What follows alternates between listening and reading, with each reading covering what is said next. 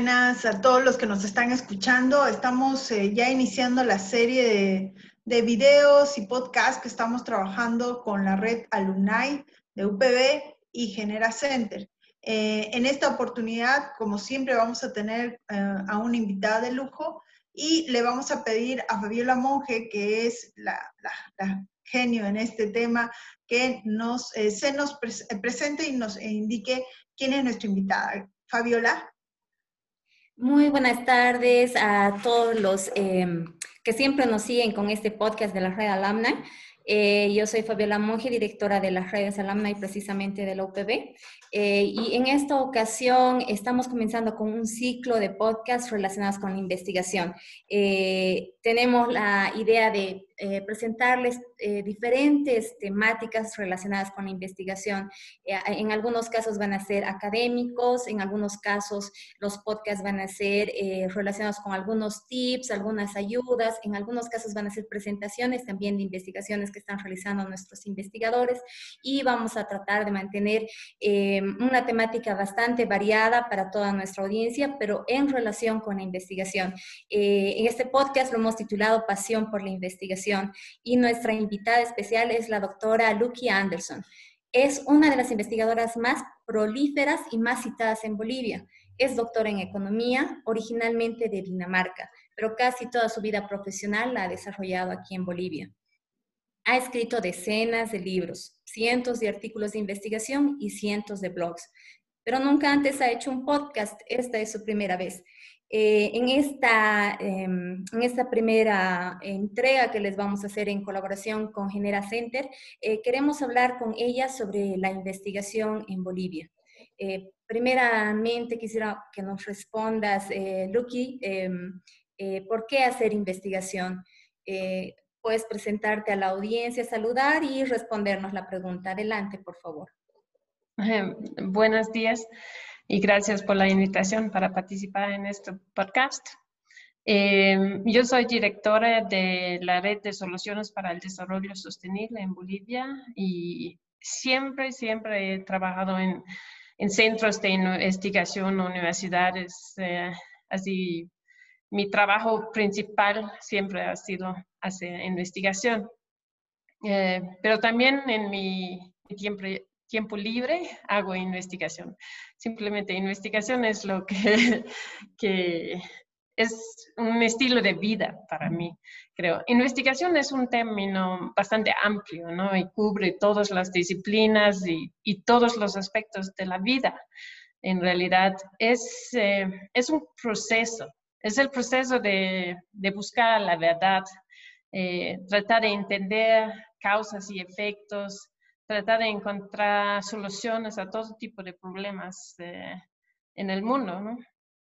Y especialmente en este tiempo, los últimos años, con tanta desinformación, fake news, eh, realmente es, es importante hacer investigación y tratar de separar lo que es verdad de lo que es eh, falso o, o equivocado, ¿no? Pero este proceso de hacer investigación no es fácil. Em, nuestra naturaleza es eh, hacer, hacer, las cosas lo más fácil, ¿no? Así que leemos los títulos de las noticias, vemos los memes, escuchamos eh, opiniones, rumores, así pocas veces indagamos en profundidad en, temas, ¿no? Y, solamente al indagar en profundidad realmente puedes encontrar las verdades y las relaciones como son. Eh, y este, este proceso de investigación implica así cuestionar todo, básicamente, y especialmente cuestionar a ti mismo y lo que tú piensas es verdad, realmente es verdad, hay otra explicación, hay otras posibilidades y, y esto de cuestionar a ti mismo probablemente es lo más difícil, porque todos tenemos nuestras convicciones, eh, preconcepciones, sesgos, y esto hay que evitar en la investigación. Qué bien que aclaras eso, Lucky, porque siempre eh, yo he tenido esa, esa condición de indagar las cosas y cuando alguien me dice algo siempre pregunto por qué o cómo sabes o quién te ha dicho, de dónde has aprendido eso, ¿no? Eh, siempre he tenido algunas veces reacciones adversas, ¿no? porque siempre cuestionan las cosas, porque tienes que cuestionarla y tal vez de ahí eh, surge mi, mi, no sé, mi esencia de investigadora, ¿no? Que recién la estoy descubriendo. Eh, Lique, una, un temita más, ¿cuáles eh, son las prioridades, eh, según tu experiencia, eh, de investigaciones que requiere Bolivia? Bueno, ahora que estamos en medio de una pandemia, creo que una de las prioridades es entender este virus y qué nos está haciendo y cómo podemos llegar al otro lado de esta pandemia con el menor daño posible eh, de todo tipo de daño, ¿no? no solamente muertes por COVID, estamos haciendo mucho daño eh, eh, a, los negocios, a los jóvenes, a los estudiantes. hay mucho sufrimiento ahora de todo tipo y tenemos que ver cómo eh, salir de la mejor, manera de esta pandemia. Esta es la primera prioridad, yo creo. Y dentro de este tema, creo que el problema de educación es uno de los más urgentes. Ya, ya estamos un año casi con, con los niños y jóvenes eh, fuera del sistema de, de educación. Eh, la gran mayoría de los niños no han recibido nada de Eh, educación y eh, acompañamiento desde marzo el, año pasado, ¿no? Así que es, es una tragedia y es una... Es casi criminal como hemos abandonado los niños este, este año y con todo lo que esto implica para, para los niños y sus familias. Así que urgente todos los problemas de la pandemia, pero también hay mil otras cosas que son eh, importantes. Eh, eh, bueno, yo trabajo en el tema de desarrollo sostenible y, y, hay 17 objetivos de desarrollo sostenible y tenemos que encontrar las maneras, las mejores maneras de lograr o sacarnos lo más posible a todos estos metas, que son muchos, son, son muchas áreas eh, que hay que, que se puede investigar y que hay que investigar. Necesitamos realmente muchas personas eh, dedicadas a, a, investigación eh, para solo encontrar soluciones a todos nuestros obstáculos. Sí, tienes toda la razón. Y realmente también los journals eh, y todos, todas las, eh, em, los canales que se tiene para poder publicar están dándole una máxima de prioridad a estos temas relacionados con la COVID. Em, un punto más que quisiera que tú nos comentes con tu experiencia en investigación en Bolivia, eh, ¿cuáles tú consideras que son los obstáculos más notorios para hacer investigación en nuestro país? Bueno, hay dos obstáculos clásicos, ¿no? Uno es falta de datos, porque sin datos no se puede hacer mucho, y el otro es falta de financiamiento, porque eh, para hacer investigación seria normalmente tienes que dedicar tiempo, ¿no? Y no puedes dedicar medio año de tu vida sin sin financiamiento de algún tipo. Y el gobierno realmente no ha priorizado la investigación en Bolivia los últimos muchos años. Sí, sí, nunca, tal vez nunca. Em, así que, bueno, en mi experiencia siempre ha sido relativamente fácil conseguir financiamiento externo para investigación en Bolivia porque eh, Bolivia es un estudio de caso muy interesante y, los proyectos de investigación internacional le gusta incluir a Bolivia. Eh, eh, así que no, no, ha sido difícil conseguir financiamiento. Así que problema principal probablemente es datos. Por ejemplo, yo creo que educación es un tema absolutamente prioritario investigar en Bolivia, pero no hay datos. No hemos participado en estos tests internacionales desde 1997, creo, el año que mi hija mayor nació. y este año está saliendo con maestría y, no tenemos datos sobre qué, qué han aprendido los, qué, qué están aprendiendo los alumnos y qué no están aprendiendo, dónde hay lagunas que ha habido dos reformas educativas grandes y no, no tenemos idea los resultados de estas reformas. Así que es, es muy necesario hacer investigación sobre educación, pero no hay datos. Así que es, eh, creo que por fin el año pasado, eh, de hecho, 2000, noviembre de 2019, estaba planificado que Bolivia tenía que participar por fin, después de varias décadas, en un test internacional, pero era justo en los problemas de, las elecciones y no sé si lo han logrado hacer. Eh, si lo han logrado hacer, eh, bueno, todavía no están los datos disponibles, pero si lo han hecho, van a estar disponibles este año y por fin se puede tal vez empezar a hacer algo en temas de investigación sobre educación. Eh, muchísimas gracias, Lucky.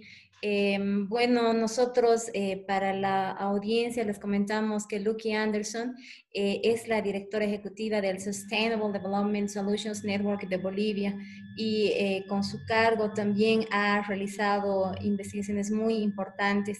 Em, seguramente Karen estará comentando sobre algunos temas relacionados y si no, esperamos que nos comentes más adelante, Lucky.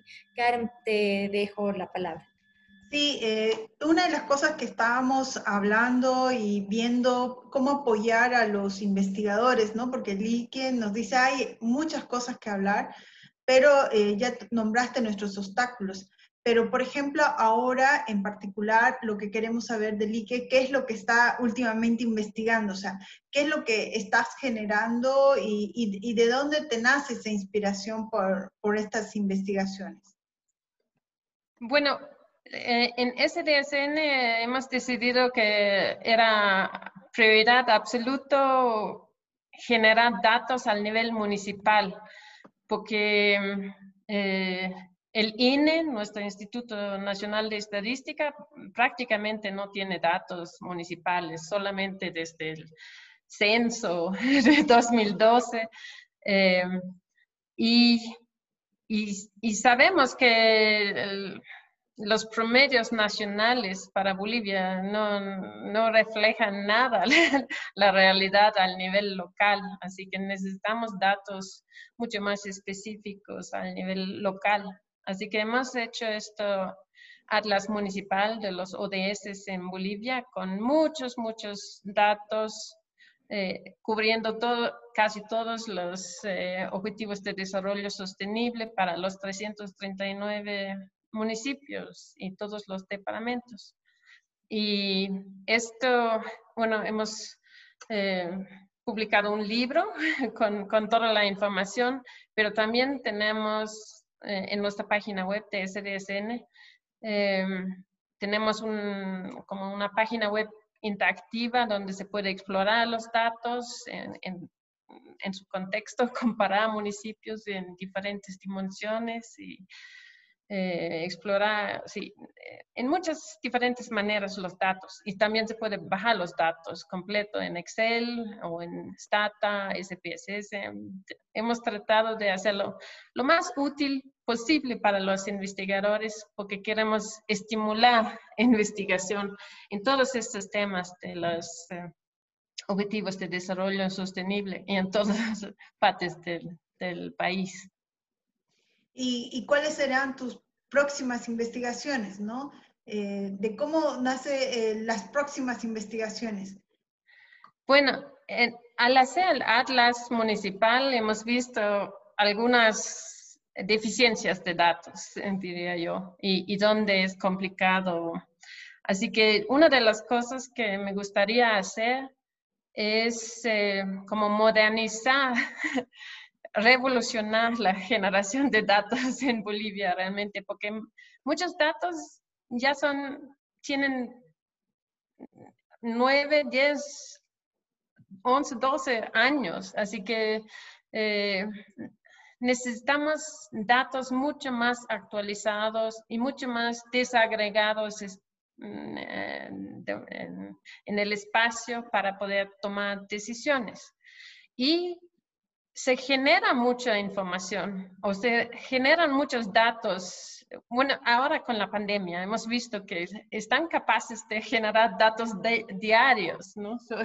sobre temas importantes, pero también y distorsiona un poco eh, el panorama de todo. Si hay un tema donde hay datos diarios y todos los otros temas importantes de la vida, hay datos anuales con varios años de retraso, atraso. Así que eh, hay que tener datos mucho más actuales eh, en, en, diferentes áreas eh, claves. Y lo que yo veo es que hay, hay datos como, por ejemplo, el consumo de electricidad en cada uno de los hogares y en las empresas, que es un buen proxy de la actividad eh, y el consumo en general de los hogares y de las empresas. Eh, así que es un buen proxy y es un dato que se genera cada mes eh, al elaborar la factura de, luz. Los distribuidores de electricidad tienen esta información y se puede usar para generar datos sobre el crecimiento del PIB o el decrecimiento del PIB desigualdades en el espacio y entre varios y todo. Es una, hay mucha posibilidad de generar datos actualizados cada mes. Buenísimo. Y, otro, otro dato que es muy relacionado con, con el nivel de ingresos de, de, las personas es la generación de basura, porque es totalmente correlacionado con lo que podemos comprar.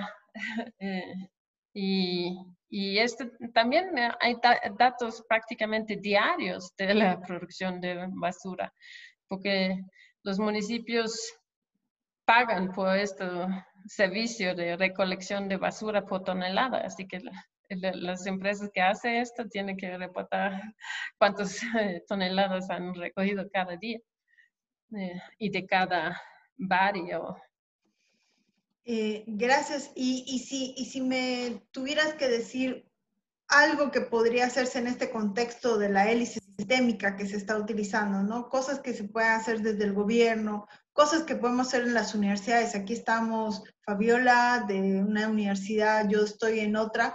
Por ejemplo, yo estoy con un programa de doctorado. Entonces, ¿qué podemos hacer para apoyar el desarrollo de investigaciones que de alguna manera confluyan en, un objetivo que sea real, que, se pueda ver, que, de alguna manera genere más desarrollo?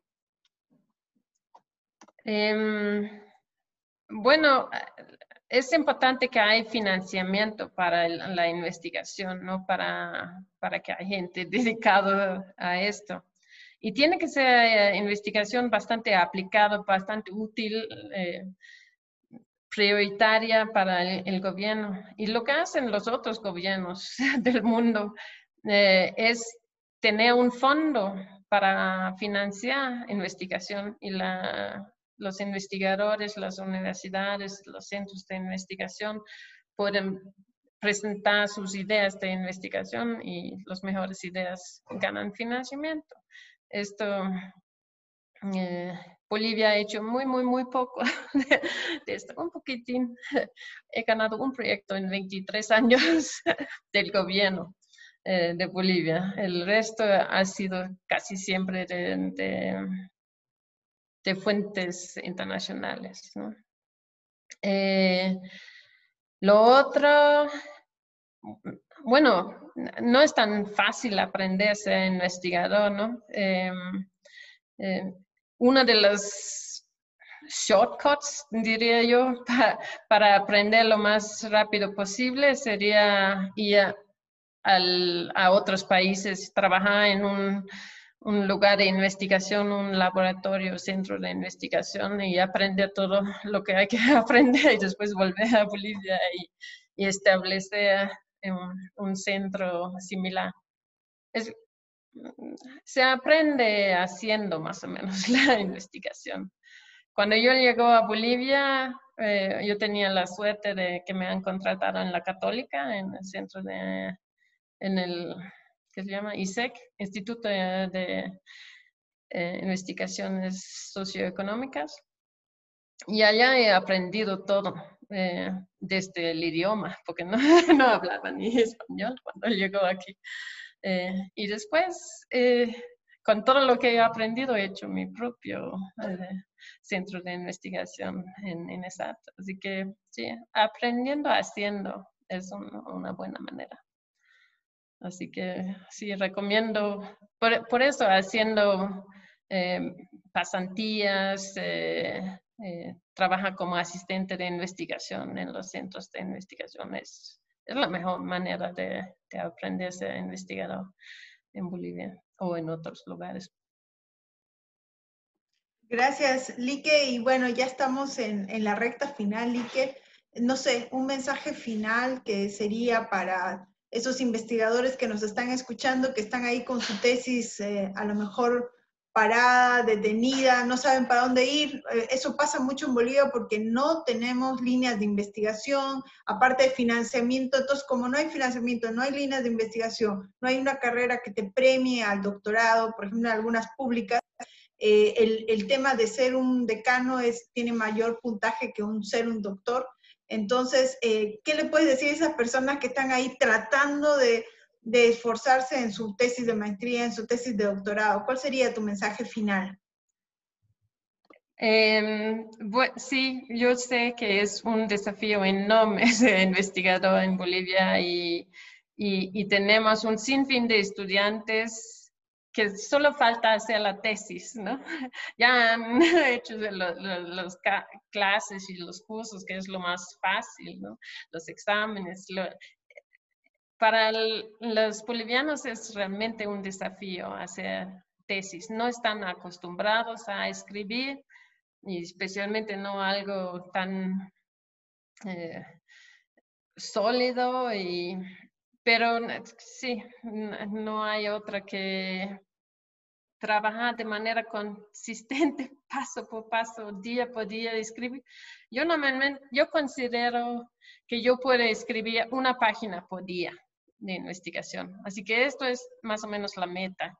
Tengo mi lista así de actividades positivas que debería hacer todos los días, incluyendo yoga y así y, hay una página escrito cada día. Con esto, práctica, eh, bueno, eventualmente vas a tener la tesis si haces una página cada día. Mucho más que una página, no, creo que se puede eh, en promedio, porque hay bastante investigación detrás. ¿no? Así que una página bien hecha se, puede considerar contenta. Eh, Muchísimas gracias a ambas por, eh, eh, por, sus comentarios, por la forma que han aportado para este podcast eh, con la conversación. Vamos a continuar hablando de investigación, como hemos dicho, hay mucha tela que cortar y muchísimas gracias. No me queda más, más que decirles que, que gracias por el trabajo que hacen a diario con la investigación, ambas muy apasionadas.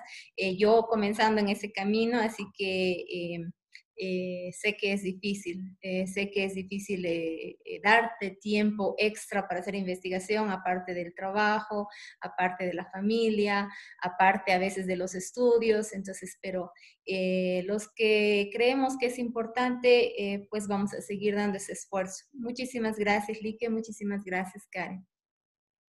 Suerte a todos. Adiós a todos. Adiós.